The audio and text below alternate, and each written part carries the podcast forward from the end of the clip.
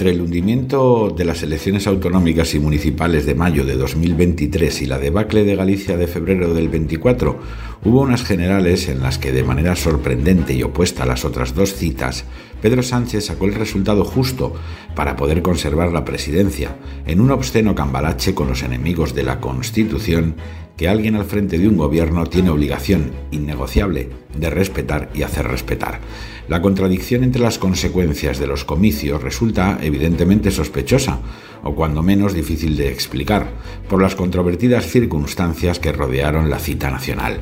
Una fecha elegida con alevosía y agostidad para dificultar la votación del veraneante y una tortuosa gestión del voto por correo, masivo por el éxodo vacacional. Que Sánchez eligió aquel día para convocar elecciones con el objetivo evidente de desmovilizar al votante indignado con él, ya masivo, es una evidencia. Que además fuera un pucherazo es algo indemostrado que no se puede airear sin incurrir en una irresponsable negligencia conspiranoica, por mucho que la trayectoria de Sánchez y su empeño en situar a militantes del PSOE en Indra y Correos no ayude precisamente a reforzar la confianza en el sistema. Basta con entender que Sánchez es un artista de la trampa legalizada para concluir que maquilló su fracaso con una estrategia perfectamente diseñada para sobrevivir lo justo y poder rendirse a continuación ante sus interesados promotores a la presidencia. Es el modus operandi habitual de un trilero de manual que inició su carrera con un truco, la artera moción de censura de 2018, presentada tras dos derrotas electorales y seis meses y cinco minutos antes de que su propio partido lo liquidara del todo, y la terminará con el oprobio, el rechazo y el descrédito acumulados tras tantos años de juego sucio, mentiras y zancadillas. Pero si Sánchez nunca ha tenido apoyo popular, y sus trampas proceden más de la creatividad de su laboratorio electoral para explotar los márgenes del sistema sin adulterarlo, y a la vez pierden todas las citas electorales por resultados que oscilan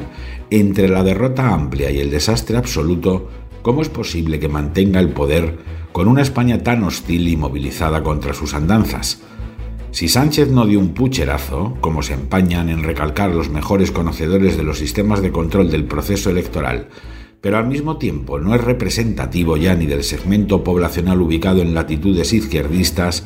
¿qué ha pasado o en qué han fallado el centro y la derecha para permitirle, desde hace ya seis años, mantenerse en la Moncloa y conspirar desde allí en contra de los españoles y a favor de sus enemigos? El actual líder del PSOE es una máquina feroz de fabricar independentistas, de extinguir a una izquierda patriótica y de marginar constitucionalistas, un triple desperfecto que en cualquier país europeo condenaría el estrocismo inmediato a su inductor.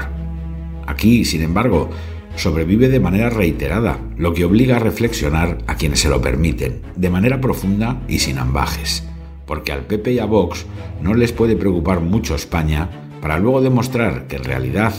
no lo suficiente como para encontrar fórmulas que hayan evitado la metástasis del peor cáncer político que ha sufrido el país desde Fernando VII.